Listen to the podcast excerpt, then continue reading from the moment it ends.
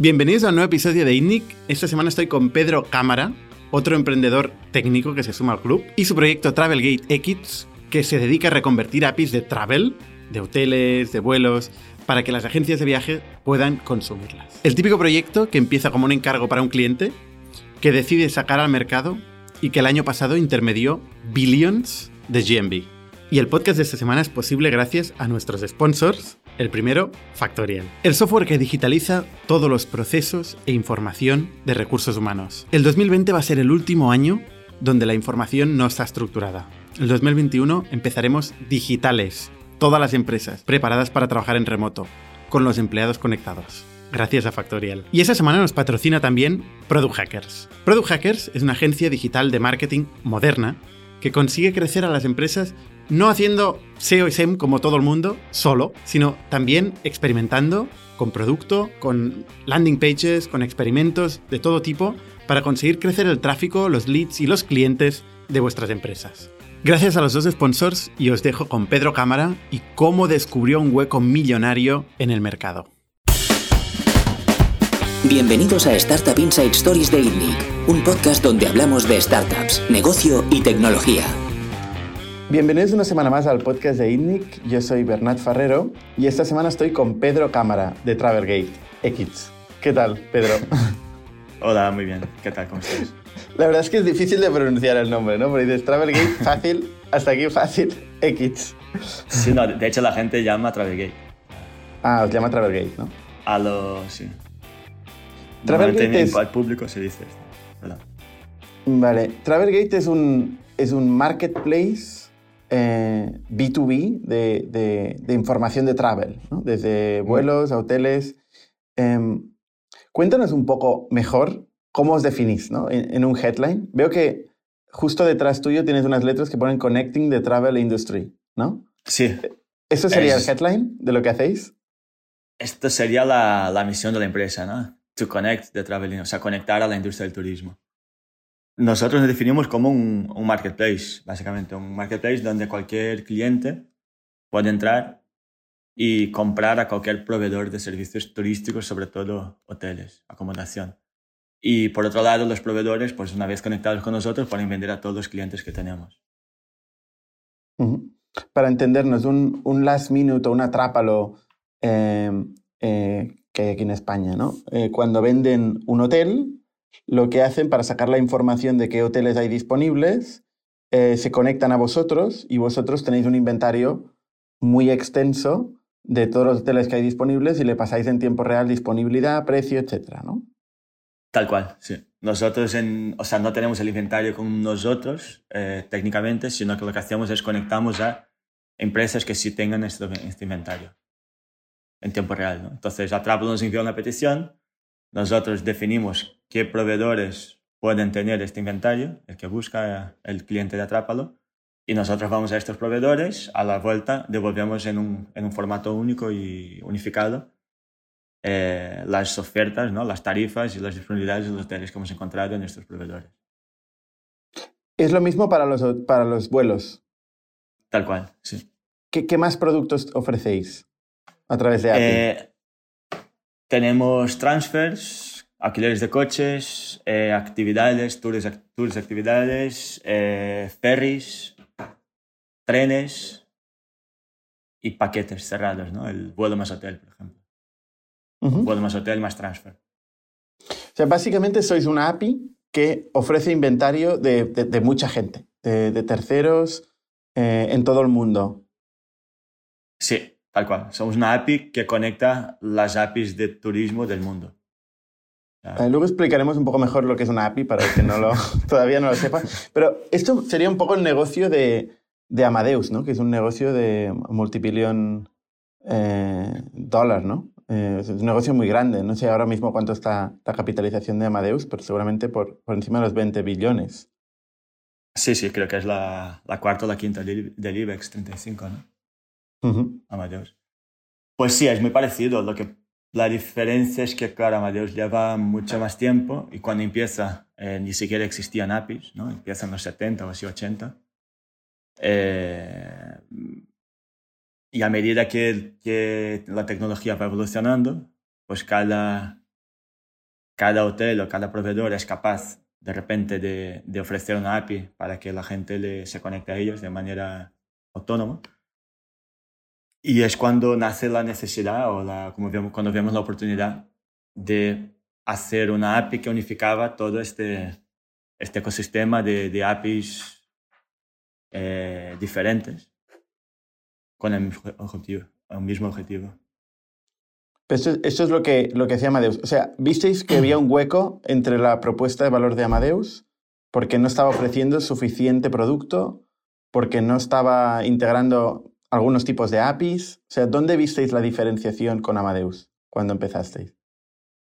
Eh, bueno, Amadeus, eh, mm, o sea, es un negocio gigante, pero más que nada está enfocado a, a vuelos. No, no, hay, no hay un Amadeus de, de hoteles, como aquí que dice, ¿no? ¿no? No existe. O sea, la gente realmente... Amadeus sí que tiene hoteles y tiene muchas más cosas, porque es una empresa gigante, como comentábamos antes, pero realmente su foco principal ¿no? es, son vuelos. O sea, donde entra su... Es como Google. Google es gigante, tiene muchas cosas, pero realmente por donde entra el dinero es, es eh, yeah. los anuncios, ¿no? Y Amadeus igual, por donde su cash cow, ¿no? Como se dice, es, son los, la venta de, de vuelos, las reservas de vuelos.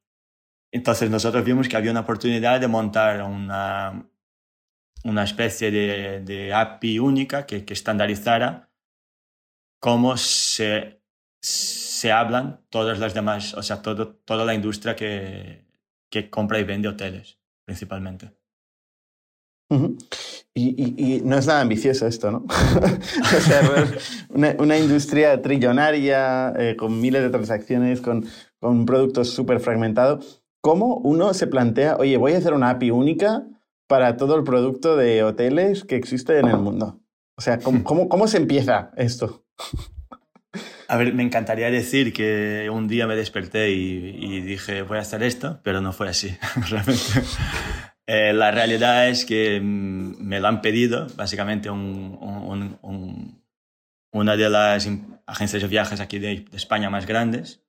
Eh, crecía mucho por el año 2011 o así y necesitaba conectarse a muchos proveedores turísticos. Y básicamente no tenía los recursos técnicos para conectarse a tanta gente. Una, una integración tardaba entre cuatro y ocho meses, era mucho dinero, muchos recursos y, al final añadir un proveedor eh, les era demasiado caro. Entonces en este momento deciden externalizar el servicio, contratar una empresa externa que haga este servicio de integración para ellos y es ahí donde, donde entro yo en la historia. ¿no? A mí me... O sea, tú en aquel momento estabas ofreciendo servicios de tecnología, ¿no? Tenías una agencia propia y te contactan para que construyas eh, esta API. Sí, básicamente. O sea, ni, sí, exacto. O sea, no, básicamente ni siquiera era la API. O sea, lo que querían es que nosotros conectásemos a, a estos proveedores, ¿no? Y, y nosotros, o sea, ellos tenían un estándar suyo propio que nosotros teníamos que adaptar ese estándar del proveedor. Lo que hicimos fue una API como intermedia, ¿no? Que, para, para estar siempre adaptados. Y empezamos a hacer este trabajo para ellos, básicamente. Y y con el tiempo fue que dijimos, pues esto tiene, si tiene una si un cliente como, como Logitravel en este momento, ¿no? Tiene, un, tiene esta necesidad, seguro que otros clientes, otras empresas en la misma, en, el, en la misma condición tendrán la misma necesidad. Entonces fue cuando empezamos a, a, a vender o intentar vender este producto, ese servicio a, a otras empresas. Pero antes de todo o sea, esto no tenía la, la ni idea agencia... de cómo funcionaba. La agencia que os pidió esto era Logitravel. Sí. sí, que, sí. que ya de por sí es una agencia muy tecnológica. Sí. Curiosamente, ¿no? O sea, tienen un montón de desarrolladores, ¿no? Sí, sí, sí. O sea, en este momento, en el 2011, no sé si tenían 80 o 150, no lo sé. Pero realmente toda su, todo su esfuerzo de desarrollo eh, estaba más enfocado a lo que es la venta. La parte de integrar a un proveedor es una parte muy poco, muy poco sexy, ¿no? O sea, no, un desarrollador no, no lo ve, no es divertido, ¿no? De repente integrar a estos proveedores.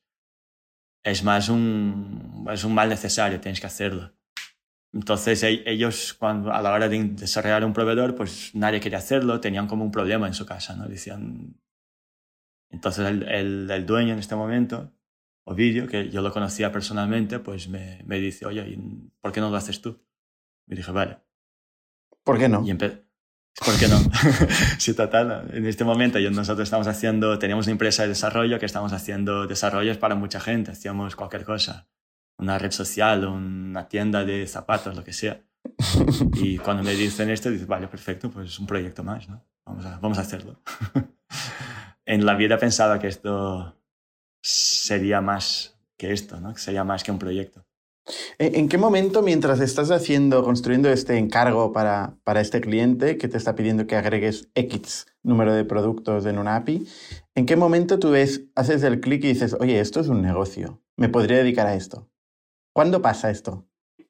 Eh, muy al principio, muy, muy al principio. Cuando empezamos a poner los primeros proveedores en producción y, y vimos la respuesta de los proveedores. Los proveedores estaban encantados con nosotros, porque nosotros hacíamos desarrollo, lo hacíamos súper...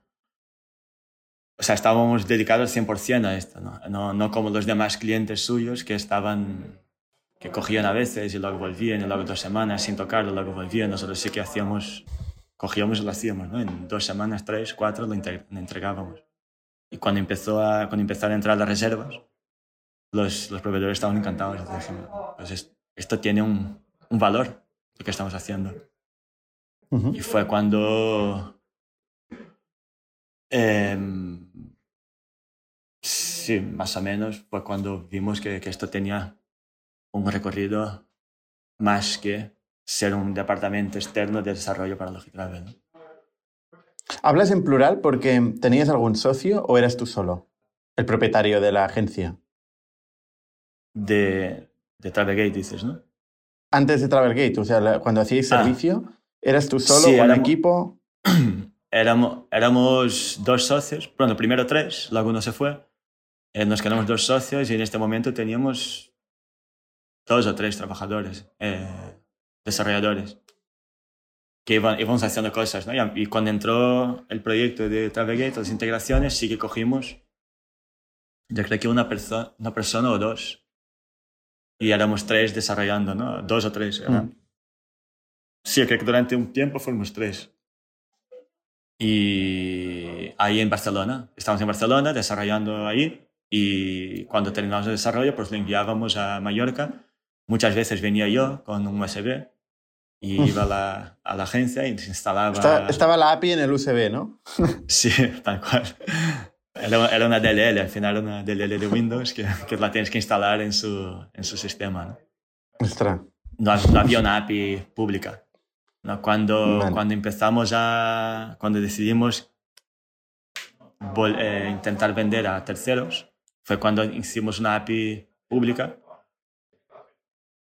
para que el cliente no... Porque claro, si no, de la otra forma yo tenía que ir a instalar este DLL en cada cliente.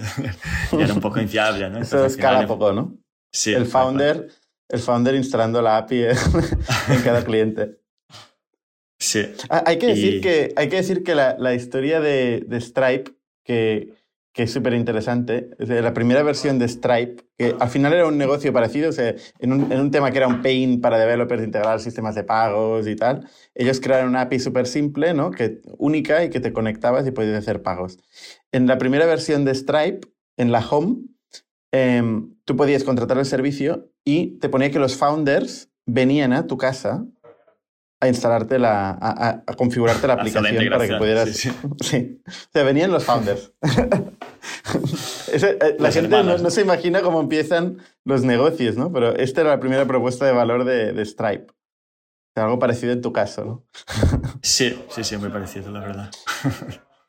Entonces, y, de hecho el negocio le veo muchas similitudes a, a Stripe, ¿eh? ahora que, que, lo comentamos, porque al final tu champion dentro de las compañías seguramente era un developer, ¿no?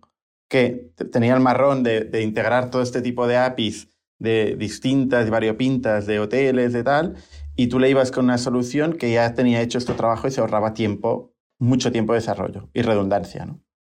Sí, tal cual. O sea, nuestro mayor aliado es el, es el developer. Aunque muchas veces es al revés. O sea, ellos tienen miedo de que, ¿no? de que al integrarnos nosotros, que ellos se van a quedar sin trabajo. Esto más a Sí, los ahora ya developers, developers que ya hacen no. trabajo. ya, ya. Será muy Pero la malo. verdad que ¿no? ahora ya no. Pero en, al principio sí que teníamos problemas con los departamentos técnicos que decían esta gente viene a quitarme el puesto. ¿no? Y es todo lo contrario. O sea, nosotros entramos para quitarles un marrón de encima y que ellos puedan hacer desarrollos mucho más interesantes que, que estar integrando a un proveedor. Y la, la Travel Pair, ahí Travel Pair, eh, Logitravel, es que todos tienen la palabra travel por ahí, uno se acaba Sí. haciendo un lío. Logitravel, eh, le pareció bien que vosotros cogierais y, y implementarais esta solución a, a otros, en otros competidores, ¿no? O sea, no hubo ningún Sí. problema. Sí, de hecho fue idea suya. Ostras,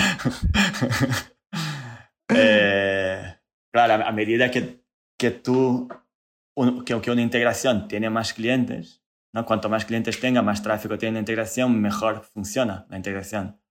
¿no? Entonces, claro, a todos los clientes les interesa que la integración tenga mucho tráfico porque eso significa que la integración estará muy bien hecha y funcionará muy bien con, con el proveedor. Y al final la diferencia entre una integración bien hecha y una mala es vender o no, ¿sabes? Con lo cual es una parte bastante poco atractiva del desarrollo del negocio, pero bastante clave en un- en- a nivel de, del negocio, ¿no? Porque si, si no está bien hecho y si no funciona, pierdes ventas, básicamente. Entonces tú en, en enero de 2012, según tu LinkedIn, em, pasas de, de tener una agencia, haber trabajado siempre para terceros o como contractor, a montar un producto y un negocio alrededor de este concepto. ¿Correcto? Correcto. Siendo tú el socio único o con, o con tu socio que, que hacías la parte de servicios. No, eh, cuando me vine a Mallorca, que fue a finales de 2011, se montó, se monta Travelgate aquí en Mallorca como empresa, cuando se fundó la SL, ¿no? Y los socios éramos mi, mi, mi novia en este momento, que luego fue mujer y ahora es ex. Eh, Genial. eh, Esto vale la pena hacer un capítulo aquí. no, no, no tiene. Eh, total, que el- se monta a nombre de los dos, ¿no? Y ah, vale. o entonces con sea, el- sois vosotros dos los socios. Sí, luego con el tiempo, hace dos años o así, eh, ella, ella coge su, su parte y lo divide con su hermana. Entonces ahora somos tres socios. Ostras. Y, y- Básicamente. os- vale, vale, vale. Oye, y haciendo un paréntesis en este tema, que es que al final es un tema, es un tema que, que es recurrente y que, que se produce bastante. Em, montar un negocio con una pareja. ¿Tú lo recomiendas? ¿A, a un amigo le recomendarías eso? Eh, no, lo que pasa es que realmente ella es- estaba es- inscrita, ¿no? Como en los libros de la empresa. Lo que pasa es que nunca ha trabajado realmente aquí. O sea, nunca, nunca ha trabajado activamente en el, en el, en el proyecto. Ah, Ha sido solo un, un nombre en el, ¿no? en el papel. Eh, pero realmente el tema de tener socios es complicado. bastante Es complicado. Y imagino que si el socio es la pareja, tiene que ser peor. Imagino, pero claro, si no hay involucración ejecutiva, digamos, en el negocio, es distinto, ¿no? Eh, Es distinto, sí. Porque, bueno, hemos tenido en el podcast, eh, ostras, algunos casos de, de parejas que, que efectivamente trabajan los dos en el proyecto y claro, nunca se, nunca se acaba, ¿no? Un ejemplo, por ejemplo, me viene Mr. Wonderful en la cabeza, ¿no? Que son también un, un matrimonio, que son los dos fundadores. Pero bueno, Evan Bright, no sé, hay casos, eh, casos así famosos y la verdad es que es un tema que, que, que es controvertido. O sea, hay gente que le- le- lo ve muy potente, o sea, que le da mucha intensidad al proyecto y hay gente que lo ve problemático, ¿no? Vale, o sea, entonces eh, montaste, montaste la compañía en 2012 y ¿cómo evoluciona desde entonces? O sea, ¿qué, qué, es, qué pasa? ¿Cómo crece? ¿Erais cuatro? Eh, ¿no? Ahora, eh, sí, pre-COVID erais, ahora- me has dicho, ciento y pico, 120 o así. Ciento- sí, por ahí, 117. Sí, no, lo que hicimos fue al principio, eh, cuando llegamos aquí a Mallorca, cogimos em, becarios, básicamente, ¿no? Una de las, de, bueno, el interlocutor que tenía en Logitravel en este momento, que era Oscar, se viene a Travelgate conmigo, o sea, deja Logitravel y se viene con, conmigo, hoy en día es el CTO, de hecho. Le sigue pareciendo bien al de Logitravel, ¿no? Hasta este momento todavía le sigue, va bien, bien, bien. no, este estaba todo pactado, era, ah, o sea, no, hay, no, no hubo ningún problema ahí. Eh, entonces aquí empezamos a, a, desarrollar las integraciones. Cuando vamos a poner en producción, eh, bueno, luego montamos la API, el hub, ¿no? que, es lo que, como la aplicación donde viven esas integraciones para conectarse a, los sitios. Y, y, por, por modelo de negocio, o sea, a nivel de modelo de negocio y por historia, lo que hicimos fue, o sea, nos parecía lógico cobrar a la parte que compra, ¿no? Porque como era Logitravel, los, los que nos, nos, estaban encargando ese servicio y ellos nos pagaban, pues decíamos, pues vamos al mercado y vamos a hacer lo mismo. ¿Qué pasa? Que cuando tú vas a un, a un cliente como Atrápalo, por ejemplo, Last Minute o quien sea, eh, mucho viaja aquí en España y le dices, oye, eh, te voy a conectar a un montón de proveedores. El tío dice, encantado, perfecto, eh, pero me tienes que pagar. Me dice, no, pero yo, o sea, yo si voy a comprar, no te voy a pagar, ¿no? El que, que tiene que pagar es el que va a vender. yo tengo la fuerza de, no tengo más poder porque yo voy a comprar. El que, el que quiera que, que, pague para venderme, pero si no, yo no voy a pagar. Entonces, este crecimiento, el crecimiento en los primeros cuatro años fue muy, muy, muy lento a nivel de... ¿no? En un marketplace siempre está el problema este, ¿no? De que, de que hasta que no tengas mucho volumen de un lado, la gente del otro no entra, ¿no? Entonces, si no tienes muchos proveedores, no entran clientes. Si no tienes muchos clientes, no entran proveedores. Entonces nosotros para, para solucionar este problema, lo que hicimos fue dedicar los primeros tres, cuatro años así a añadir proveedores gratis. Entonces, todo como, como era el cliente el que nos pagaba, nosotros al proveedor no cobrábamos nada. Entonces, con esto conseguimos añadir un montón de proveedores, ¿no? Eh, como 150 o así, o 200, no sé cuántos. ¿El, proveedor es el hotel? Puede ser un hotel o una empresa que, que vende el hotel, ¿no? O un agregador de hoteles, un mayorista de hoteles. ¿no? Hay muchas capas, ¿no? Hay muchas capas. O un channel manager. ¿Por, ¿por qué capa empezasteis? ¿Por, ¿Por, por, un channel manager? ¿Por qué, ¿Por qué capa empezasteis? ¿O por todas? Eh, nosotros lo que hacíamos era integrar lo que nos pedían. Entonces, si un cliente eh, nos pedía que integrásemos a un, a un hotel directo, lo integrábamos. Si era un channel manager, pues un channel manager. Si era, no, si te digo la verdad, yo tampoco, o sea, yo no, no tenía ni idea de turismo en este momento. Entonces a mí me decían, integra este proveedor, yo, yo le llamaba y pedía la documentación y integraba, ¿no? Llamabas a un típico hotel de Nigeria y le decías, oiga, usted, ¿cómo, cómo tiene las reservas? Sí, algo así. Y, y, integrábamos y ya está, ¿no? Era, era un tema muy...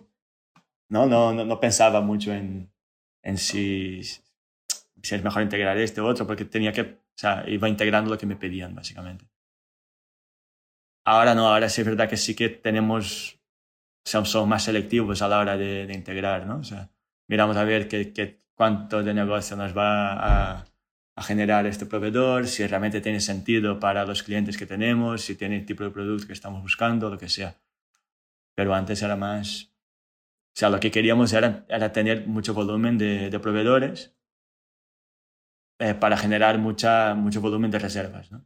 Y, cuando conseguimos el volumen de proveedores, pues entonces nos enfocamos a la parte de, clientes, que ya te digo, tardó unos 3, 4 años más o menos.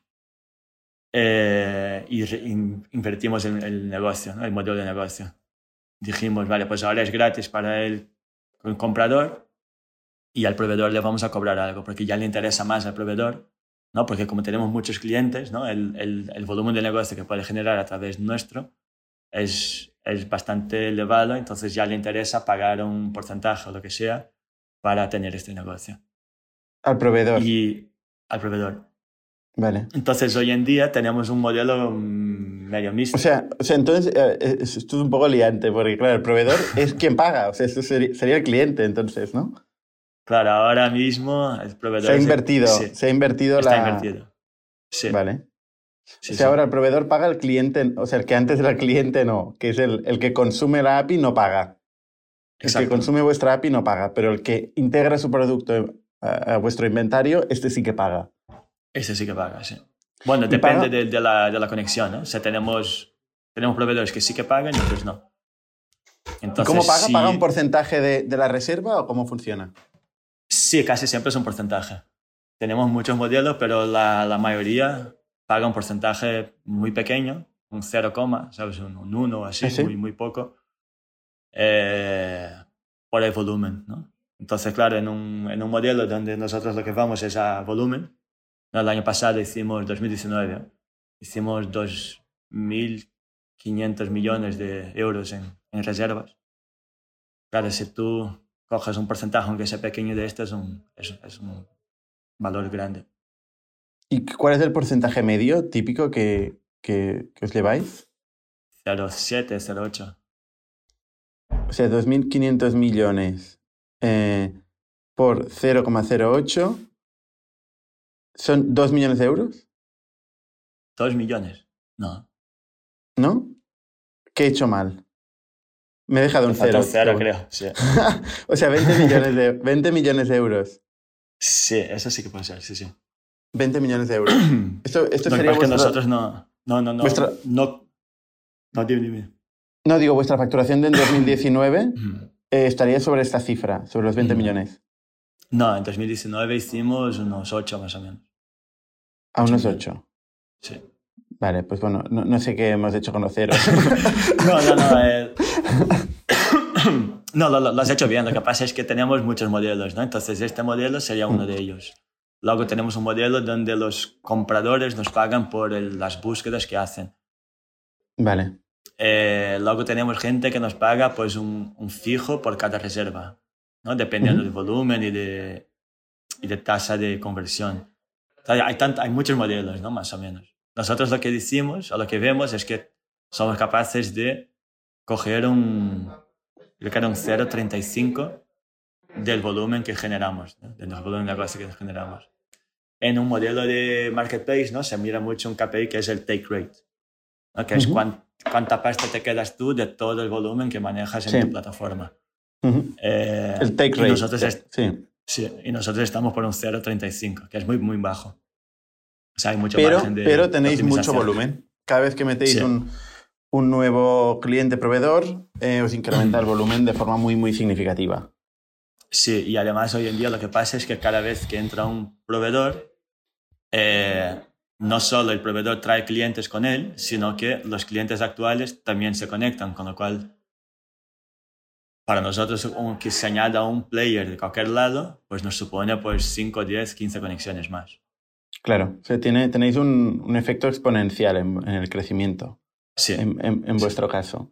Entonces, vosotros pasasteis cuatro años de un poco travesía en el, desi- en el desierto, eh, integrando proveedores y tal, ¿no? Y aguantando ahí, entre otras cosas, porque tú eres técnico también, ¿no? Y, y no necesitabais mucho equipo para ir haciendo este trabajo. Y de golpe, en un momento dado, o sí, o sí que lo necesitabais. sí, yo creo que llegamos a ser 30 y pico, 40 personas en los primeros cuatro años. ¿Y quién lo financiaba esto? ¿Los G-Travel? Eh, de cierta forma sí, ¿no? Los que traen los demás clientes iban pagando para que nosotros desarrollásemos. O sea, para la- las conexiones y todo lo que hacíamos estaba pagado por los clientes. Y fueron, fueron ellos los que pagaron pues, el crecimiento este inicial. Bueno, O sea, y ningún hasta ahora, vamos. En, en ningún momento tú te planteaste ir a buscar financiación externa con inversores, nada de eso. No, porque no, realmente no nos hacía falta. En- en- nunca nos hizo falta, ¿no? Siempre podíamos llegar a finales de mes y íbamos contratando gente, íbamos dando el servicio que nos pedían, ¿sabes? El nivel de servicio que nos pedían, y entonces más o menos íbamos creciendo eh, controladamente, ¿no? Así, Y orgánicamente. Entonces, dices, eh, al cabo de cuatro años, eh, imagino sobre el 2016, eh, empezáis Sí. a cobrar a, al- a los proveedores. ¿Y empezáis a crecer? ¿Cómo crecéis? O sea, ¿cómo crece? 2016, 17, 18, ¿cómo es el crecimiento? Pasamos, pasamos de, de tener como unos 20 compradores eh, a, a tener, o lo que tenemos hoy en día, que son unos 300, 300 o así, 300, 350. O sea, cada año o sea, cada semana, ¿no? Añadíamos, no sé, 4, 5, 6, 10 compradores nuevos, ¿no?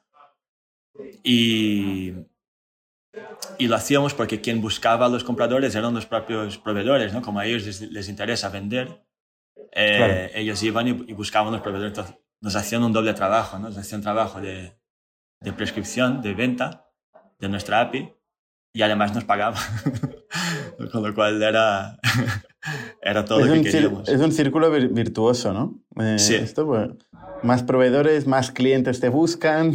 Eh, Tal cual. Y, y, más producto, más valor tiene tu, tu, marketplace, ¿no? Sí. Sí, sí. Y eh, en este momento empezamos a crecer muy rápidamente, ¿no? no sé, teníamos Ahora, post-COVID, pues todavía vamos creciendo, pero tenemos unas 3, 4 activaciones o conexiones nuevas por semana. En un momento dado estábamos a 15, 20. ¿sabes? Cuando dices eh, activaciones son, son atrápalos del mundo, digamos, atrápalos. Sí, una pareja, ¿no? Eh, conectar a uno al otro. Un, mm. un atrápalo al Hilton, por ejemplo. Vale. Ah, vale, esto es una, una conexión. Vale, cuando dices que tenéis 300, eh, ¿qué significa? 300 conexiones de estas o 300, atrápalos. 300 atrápalos. Ah, vale, vale. Y luego habrán los, los B2C, eh, que serían los atrápalos, las Minute y compañía, los, los, retailers, digamos. Eh, y luego estarán también otras capas, ¿no? De más B2B, tipo pues, mayoristas o agencias, etc. Sí, exacto. O sea, cuando, cuando empezamos a vender, yo creía eh, que, es, que nuestros clientes naturales serían las agencias de viajes, ¿no? Como nosotros veníamos de, con el ejemplo de Logitravel, pensamos, pues otras empresas iguales nos, serán nuestros, nuestros clientes. Y fui a Trápalo y a toda esta gente a, a, ofrecer ese servicio.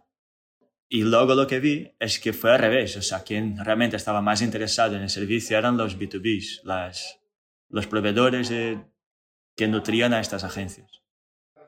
Eh, en un momento dado también fue un tema de, estar ahí en el sitio correcto, en el momento correcto. En un momento dado empezó una moda en el turismo que era lo de lo, si, si tú me compras, yo te compro. Entonces, en B2B se iban a, han sido mm, competidores toda su vida, iban y negociaban entre ellos ¿no? Una, un contrato de, distribución entre ellos. Decían, pues mira, si tú me, me compras mis hoteles, yo te compro los míos. ¿no? Y así el, el riesgo también se, se, diluye un poco.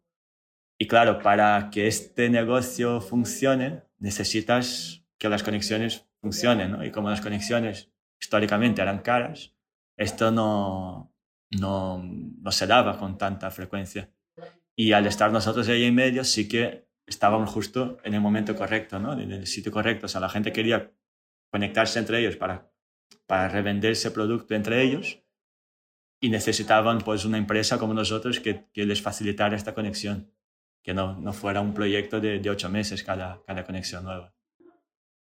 Y, y entonces nuestros clientes fueron más los proveedores, ¿no? Empezamos a tener más clientes que son proveedores que, que clientes puros, como que dicen, ¿no? como Atrápalos, como Logitraves, como las Minutes. Entonces, a la gente que estaba vendiendo hoteles, a, a, a las empresas que estaban vendiendo hoteles, a, a, los, a las OTAs, ¿no? a, los Atrápalos, Logitravel y las Minutes, fueron los que de repente se pusieron del lado de Logitravel y de Atrápalo para comprar producto a, a otros proveedores. Fue un poco lo que, lo que pasó. Entonces se, se invirtió un poco la, la cosa, ¿no? O sea, nosotros pensábamos que tendríamos pocos clientes y muchos proveedores y de repente nos dimos cuenta de que todos los proveedores en potencia eran clientes también. Entonces la matriz de clientes-proveedores se ha hecho mucho más grande. Sí, lo, que me está sorprendiendo de esta historia es que lo explicas muy humildemente, como si fuera, pues no, estábamos ahí y tal y pasó eso, pero yo me imagino que en un mercado tan, eh, tan líquido como es el, el mercado del travel, ¿no? Tan grande, con tanta competencia, eh, habría otra gente en paralelo haciendo lo mismo, ¿no? Imagino que tendréis competencia eh, haciendo lo mismo que vosotros, ¿o no? Mm, sí, sí y no. Es decir, hay muchas, muchas empresas de tecnología turística. ¿no? Aquí en Mallorca, por ejemplo, hay, hay una muy grande. y en, en, cada país, ¿no? cada zona geográfica casi tiene su empresa de tecnología que, que es la que controla el, el sector, ¿no? el destino. Eh, que, que, ofrece plataformas de no solo de conexión, sino plataformas para que la gente pueda ejecutar su negocio. Pero ¿qué pasa? Que estas empresas casi siempre están pensadas para eh, servir a empresas más pequeñas. Es decir, un Logitravel, una Travel, un Last Minute nunca va a, a comprar un sistema externo de, de, una empresa de informática, ¿no? de tecnología turística. Porque ellos tienen mucho más recursos, lo que tú decías antes, ¿no? Eh, pero Logitravel, que es una empresa tecnológica, ¿por qué te contrata a ti? ¿no? Porque ellos tienen 150 desarrolladores. Entonces, claro, ellos, ellos lo que... O sea, todo lo que es core al, para el negocio, ¿no? casi siempre las empresas grandes lo tienen dentro. Entonces ellos hacen su propio sistema, hacen su tal, y luego el, el, las conexiones, que es un tema engorroso, por decirlo de alguna forma, esto sí que se puede externalizar. Pero tu sistema, ¿no? tu, tu motor de reglas, donde tú pones tus reglas de negocio, lo haces tú en tu casa, si eres una empresa grande. Entonces nosotros ahí fuimos como pioneros, porque nosotros solo ofrecimos la, la conectividad. Y además, sin imponer ninguna regla de negocio. O sea, nosotros dejábamos que el cliente, de hecho exigíamos que el cliente implementara su propia lógica y a nosotros nos llamara cuando tuviese claro a qué proveedor y qué hoteles quiere pedir. O sea, nosotros no, elegimos proveedores ni hoteles. Nosotros nos venía la petición ya diciendo, este proveedor, este hotel. Y nosotros íbamos y se lo dábamos. Y esto nos ha permitido pues, trabajar con empresas muy grandes. Entonces sí que hay competencia porque al final todas las empresas de tecnología turística tienen integraciones con, con, otras, con otras empresas, pero ellos te ofrecen un producto mucho más amplio, ¿no? una solución vertical. Y las empresas grandes, quieras o no, no quieren esta, esta solución. Lo que quieren es poder conectarse, comprar y vender y punto, porque las reglas de negocio, todos, los sistemas core los tienen eh, in-house para entenderlo, al final vosotros sois una funcionalidad muy simple, ¿no? O sea, sois una ETL, al final. O sea, juntáis, eh, o sea, transformáis eh, una API en otra. Tal cual. O sea, es, ni siquiera hay base de datos, ¿no? En, una petición, lo suyo es que no haya base de datos para que sea más rápida la, conversión. Pero sí, sí. O sea, básicamente lo que hacemos es un servicio de traducción de, una, de un formato a a un estándar ya está. E, este tema es, un tema interesante que vale la pena entrar. ¿eh? Em, el, tema de, lo que es una integración y el coste de una integración, porque eh, eh, ahí siempre se, sobre todo desde el lado del negocio, se infravalora el coste de una integración. ¿no? Dices, no, bueno, no tenemos esta funcionalidad o no tenemos la funcionalidad X o no tenemos el producto X, pero lo integramos. Y el, el, hecho de integrarlo a veces eh, es más difícil y acaba siendo más costoso que incorporarlo, incorporar la funcionalidad o incorporar el producto. ¿no? Y eso es lo que se, se infravalora eh, mucho ¿no? en, en, los productos de, de software y, y general de, de, tecnología. Entonces, eh, tú tienes identificado, ya que, que, que, tú te dedicas principalmente a integrar, em, ¿tú tienes identificado cuál es el coste de una integración? Eh, sí, sí, sí. O sea... ¿Cómo, cuánto os cuesta una integración en tiempo, en desarrolladores, en dinero, no sé, en la métrica que quieras? ¿eh? Claro, a nosotros, o sea, nosotros piensa que somos como una, a decirlo, pero como una fábrica de churros, ¿no? O sea, aquí entra un, proveedor por un lado y sale una integración por el otro en, en, un mes más o menos. Entonces a nosotros es muy barato esto, pero porque tenemos el proceso súper bien pillado. ¿no? O sea, tenemos eh, los test eh, automáticos, eh, unit test, tenemos, cuando, o sea, tenemos, la base de la integración ya está hecha, ¿no? Tú haces un, coges el, el, la librería que tenemos, ¿no? Y te bajas la integración, luego solo tienes que rellenar pues, los, la, los métodos para uh -huh. particulares de este proveedor, pero hay muchas cosas ya hechas, entonces realmente es, es bastante más rápido para nosotros. Eh, luego, uh -huh. hay, luego está todo el tiempo del proveedor. Eh, muchas veces el proveedor tiene que hacer una certificación y para esto pues tiene, te da una ventana en 15 días o dentro de un mes y medio y tienes que esperar. Entonces, para una empresa normal de turismo, cuando quiere integrar un proveedor, casi siempre eh, es un proyecto de entre 4 y 8 meses, mínimo. ¿sabes? No, no. Entre desarrollos, discusiones comerciales, no sé qué, es mucho. Entonces, si un cliente quiere tener, que era el objetivo de Logitravel en este momento, ¿no? quiere tener cientos de proveedores integrados, pues es un proyecto de años, ¿no? o, mucha gente. Y, y, al, y, al, y nosotros lo que facilitamos justamente es este, eh, o sea, acelerar muchísimo lo que es el, el desarrollo y, la, y tener la integración funcionando de tu lado sin tener que pasar por un proceso súper aburrido de, de, ocho meses. Al final, y por eso también somos capaces de... Perdón, no, no por, eso, por eso somos capaces también de dar un precio más bajo, ¿no? porque estamos, tenemos un coste mucho más bajo y además lo vendemos a, a muchos clientes. Al final lo que no se da cuenta la gente muchas veces es que ahí donde hay más pain, dices, hostia, qué aburrido, qué pesado, qué tal, ahí es donde hay las mayores oportunidades, ¿no? Y, claramente eh, vosotros lo demostráis. Luego hablamos del coste de integración, dices cuatro, cuatro meses, seis meses de, desarrollo, pero luego está el mantenimiento, porque claro, una, una API puede cambiar, ¿no? ¿Cuándo pasa? ¿Cómo te das cuenta? ¿Qué haces para mantenerla? ¿Cómo funciona esto?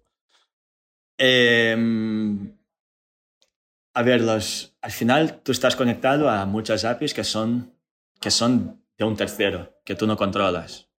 Entonces, cualquier cambio en su lado te afecta a ti.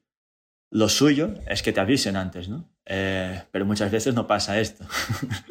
eh, hacen una subida y rompen algo y de repente deja de funcionar, ¿no? Entonces nosotros lo que hacemos es tenemos, tenemos muy bien monitorizado todo lo que son las conexiones y con paneles de, de control donde tú vas viendo ¿no? el, el, la performance de la conexión, de la integración. Entonces, si vemos que el, el tiempo de respuesta sube, yo qué sé, de, de 300 milisegundos a, a 2 segundos, ¿no? y empieza a timeout o lo que sea, o de repente empieza a dar un error cualquiera que no, antes no daba, pues el desarrollador mira, va a mirar a ver qué está pasando. Entonces coge logs, mira a ver y si es un problema, pues lo soluciona y lo sube al momento. O sea, es, es un poco la ventaja que tenemos nosotros al estar tan enfocados o tan eh, enfocados en, integraciones, es que somos capaces de, de identificar y solucionar un problema en, en nada, ¿sabes? En, una hora tienes la integración subida y, y live otra vez.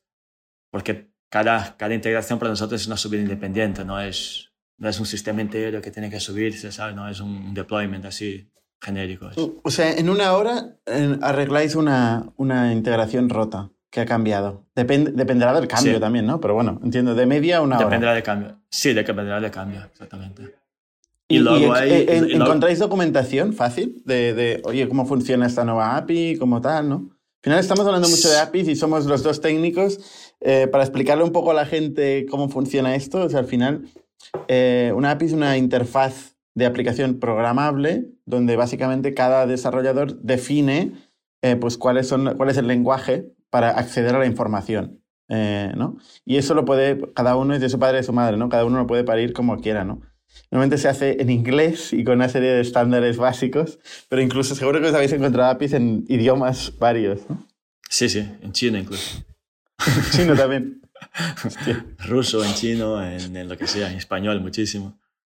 Eh, hay de todo, en alemán, hay de todo. Al final, cada, tú lo has dicho, es de su padre su madre, cada uno lo para como quiera y cada uno lo hace lo que quiere, hace lo que quiere. Entonces, lo suyo es que te, te avisen.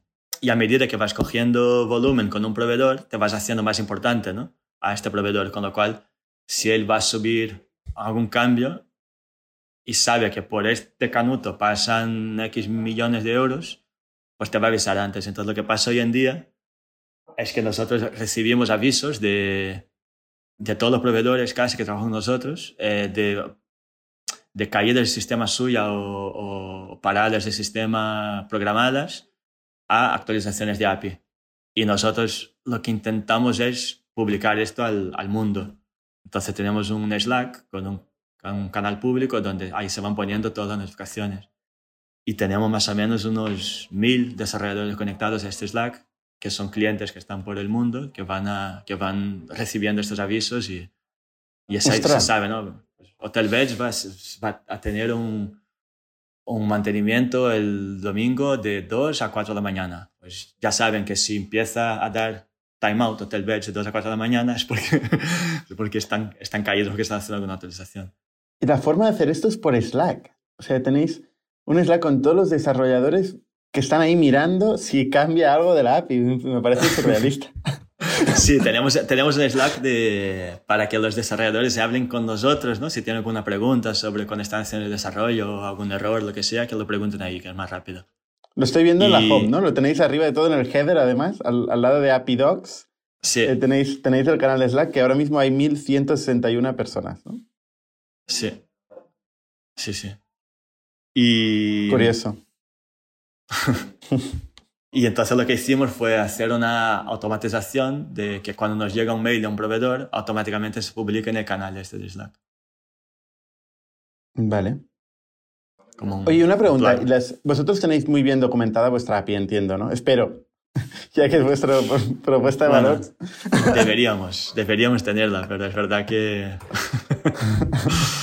está, bueno, está, a ver, hay documentación, hay una página grande de documentación, docs.travegatex.com, mm, eh, que va explicando. La final, la API nuestra está hecha en GraphQL, que es un, una tecnología como autodocumentable, ¿no? O sea, el desarrollador para cuando hace algo tiene que, hacer la documentación, porque si no, no, no, o sea, la, el propio GraphQL lo, lo exige.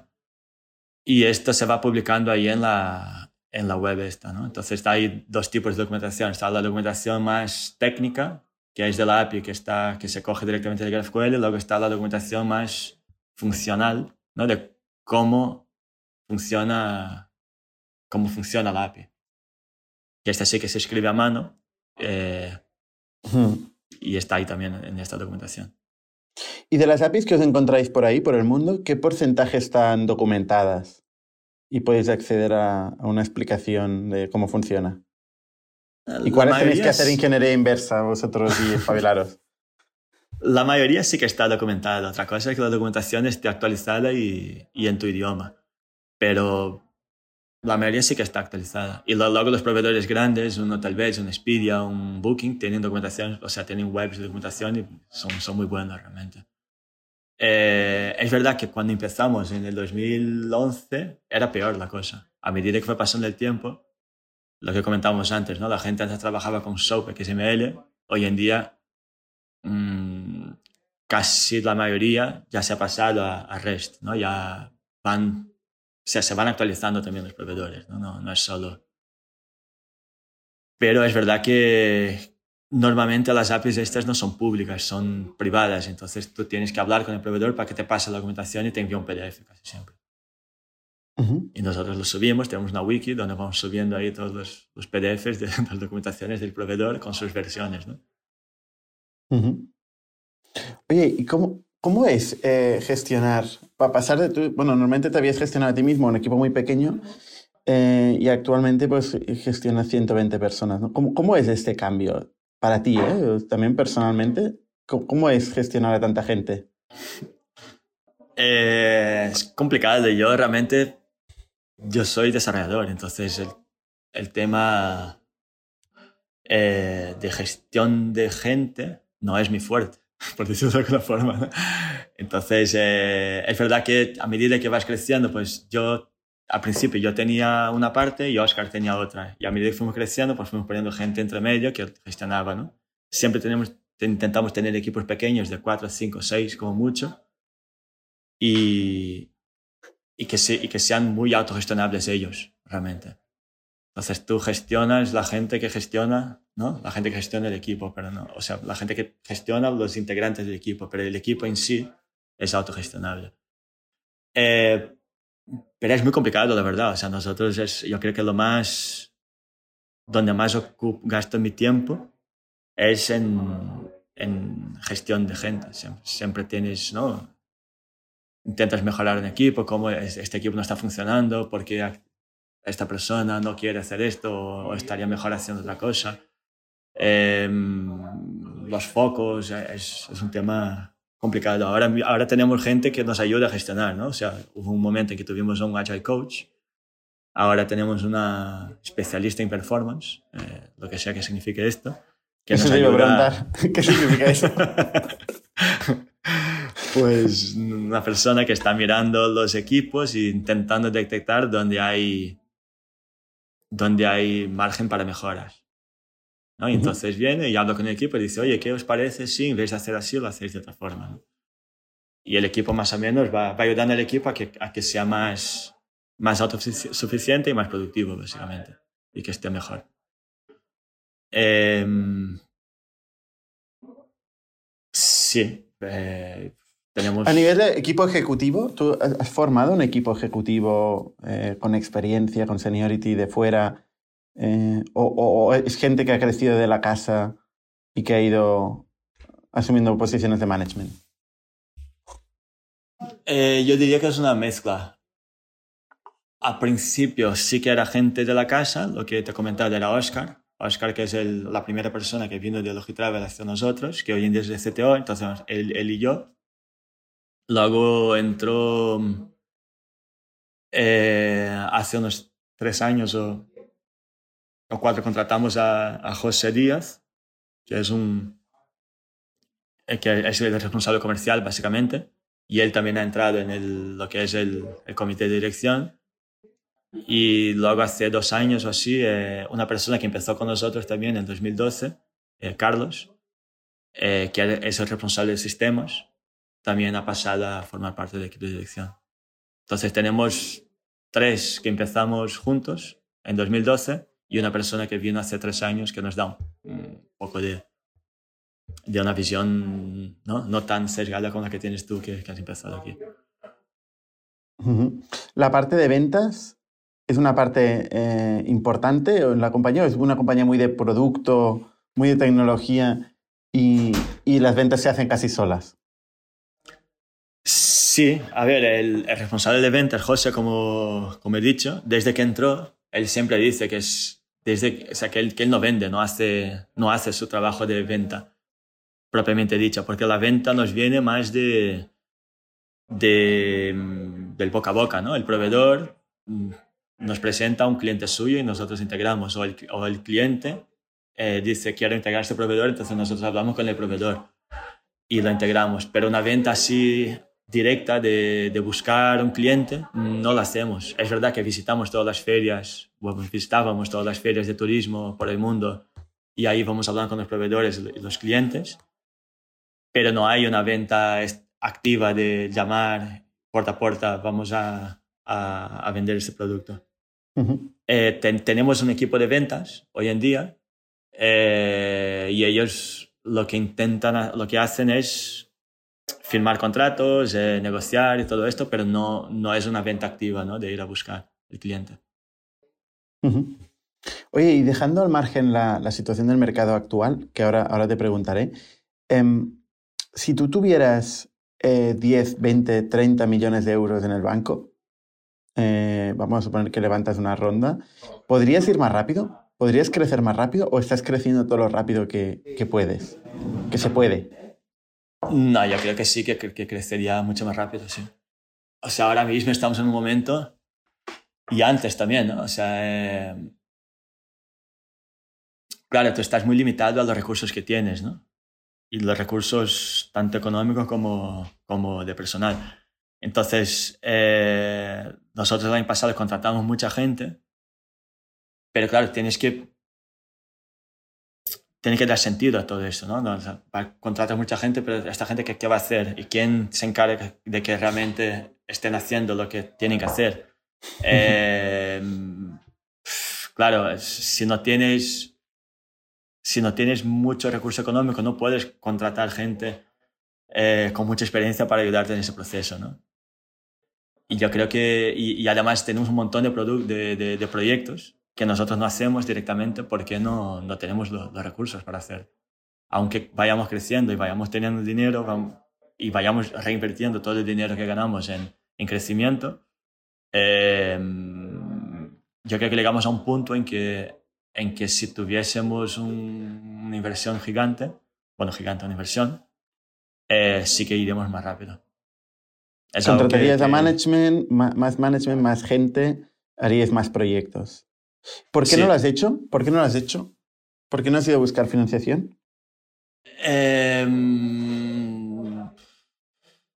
creo que una mezcla de, de no haberlo pensado, o sea, no haberle dado mucha importancia y eh, un tema de que estás en un, ¿no? estás en un momento en que estás creciendo, estás corriendo mucho y no paras para pensar en, en, en cómo puedes ir.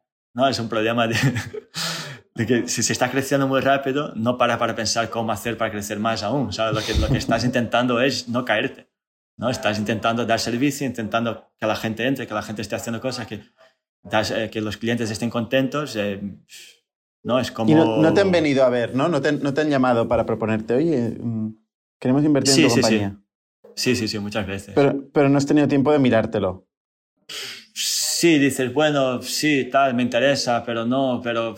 Y luego dices, bueno, ahora sí voy a meterme en esto. Esto es un trabajo en sí mismo. Sí, claro. ¿no? Eh, ¿Y quién va a hacer lo otro?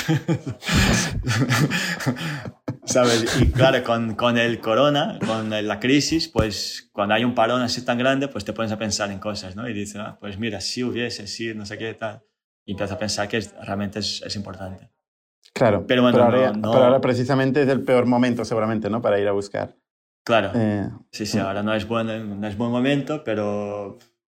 Y tampoco me he puesto todavía, o sea, no, no me he puesto en serio a ir a buscar, ¿no? Hmm. Oye, ¿tú venderías la compañía? Si te ofrece alguien 30 millones de euros hoy, ¿tú la vendes? ¿Cuántos por ciento? No, el 100%, el 100%. Eh, no, por, por este dinero no. Por 100 sí. Supongo que sí, sí. A ver, Oye, yo, yo, la, yo, yo, la, vendería siempre y cuando eh, el dinero que me llevase fuese suficiente para no tener que preocuparme nunca más en la vida, ¿no? Por un, para seguir trabajando, pues prefiero estar aquí, seguir trabajando aquí. Si tú, si tú cobraras 100 millones de euros ahora, ¿dejarías de trabajar? En esta empresa, seguro. ¿Montaría la siguiente o te irías a la playa? No, seguramente montaría otra. Montaría algo. No sé el qué, pero algo, algo montaría. Sí, es un, esto es un gusano que es difícil de matar, ¿eh? Sí, sí, sí. Oye, ¿y el mercado cómo lo ves? O sea, ¿tú, ¿cuándo, ¿cuándo crees que saldremos de, de, que se recuperará el travel, no? Porque entiendo que ha caído un 90% en la industria del travel, ¿no? Sí, la industria ha caído un 90%. De hecho, Booking ha, ha dado una, la noticia, ¿no? Que ellos terminarán el año un 80% por debajo del pasado que es un termómetro bastante importante. Hmm. Eh, nosotros vamos un poco mejor en ese sentido, creo que terminaremos el año un 50, 60, 50, 45 por debajo del año pasado. Eh, y el travel en sí, ¿cuándo va a recuperarse? Pues difícil. Eh, yo, yo espero y además creo que para Semana Santa del año que viene ya más o menos empezará a mejorar la cosa. O sea, yo creo que ahora estos meses de invierno serán muy duros, muy, muy duros. Winter is coming, ¿no? con lo que Mm. dicen. Y, y por abril, marzo, abril, empezará a mejorar la cosa. Obviamente no llegaremos a niveles del año pasado, pero pero no tan por debajo como este año. O sea, un año peor que este 2020 no creo que haya otra vez. Uh -huh. A no ser que... pero bueno, si Entiendo hay un año que, peor que, este...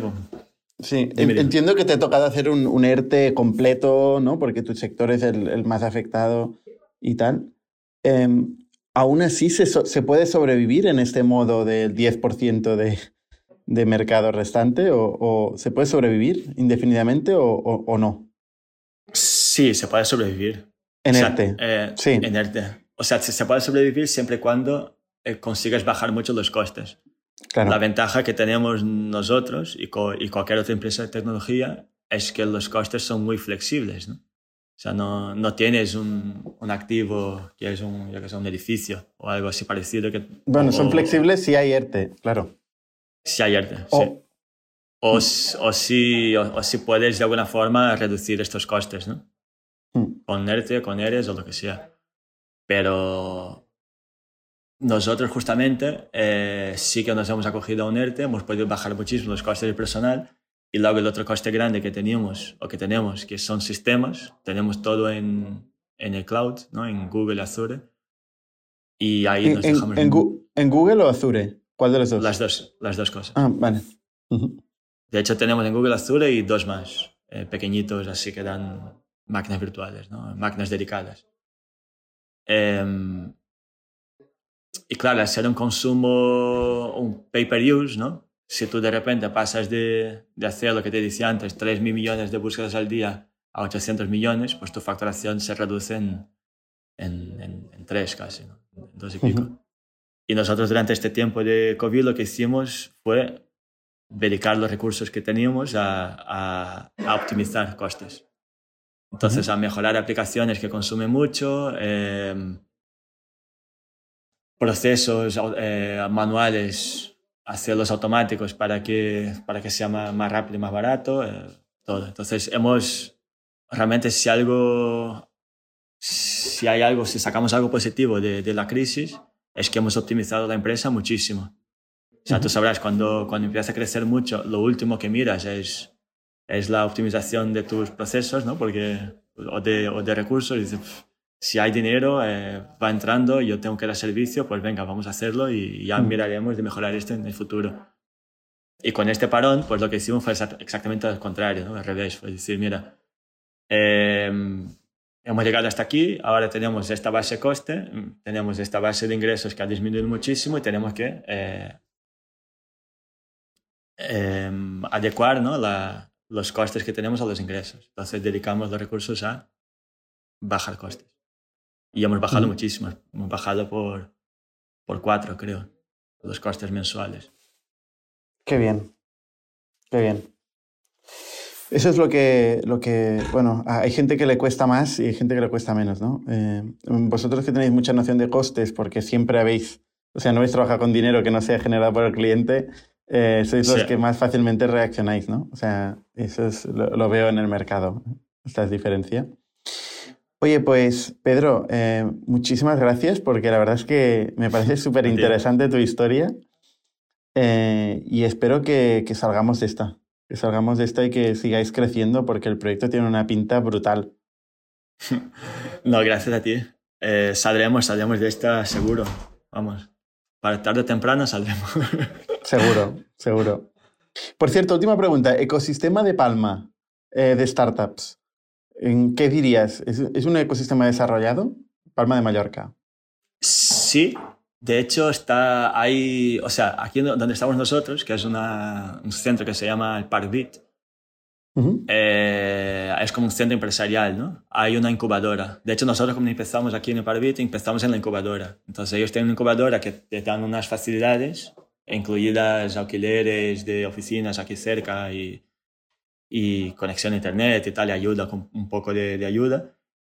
Y luego hay eh, aceleradoras, está la de Carlos Blanco, está aquí, ¿cómo se llama? Connect, Conecta. Y, uh -huh. y hay mucha, hay mucha startup, de, sobre todo de travel, aquí, ¿no? O sea, hay mucha gente aquí en el Parvita, hay mucha, muchas empresas de, de travel, tecnología turística, que, que empiezan aquí. Hay un ecosistema importante, yo creo, de, es como el, nosotros, eh, nosotros llamamos Mallorca a, a, en el mundo, ¿no? Cuando vamos por ahí, llamamos el Silicon Valley de turismo. Es, verdad, sí. es verdad que aquí hay, hay mucha empresa turística. O sea, los, los, más grandes del mundo a nivel turístico casi están aquí, ¿no? Está Hotel Beach, que es la empresa, la distribuidora hotelera más grande del mundo. Eh, y luego hay los Logitravels, eh, incluso Booking tiene una oficina aquí, eh, Trivago tiene una oficina aquí, eh, TUI tiene un, una oficina uh -huh. gigante aquí. Eh, y luego están los, la, las cadenas hoteleras marquinas, ¿no? Meliá, Iberostar, Río, son todas, Barcelona, son todas empresas aquí de Mallorca. Está Globalia, está Barcelona, o sea, está todo uh -huh. realmente de turismo en, en, España casi está, está aquí. Qué bien. Bueno saberlo. Pues oye, Pedro, muchísimas gracias eh, y os deseo mucha suerte. Gracias a ti. Muchas gracias. Hasta, hasta la semana que viene. Somos un ecosistema de startups tech de Barcelona, creadores de Camalún, Kipu y Factorial, entre otras. Ofrecemos más de 5.000 metros cuadrados de coworking a startups y organizamos eventos diarios para discutir negocio y tecnología hasta la saciedad. Desde ITNIC Fund invertimos en equipos con capacidad de construir grandes productos y negocios. ¡Te esperamos!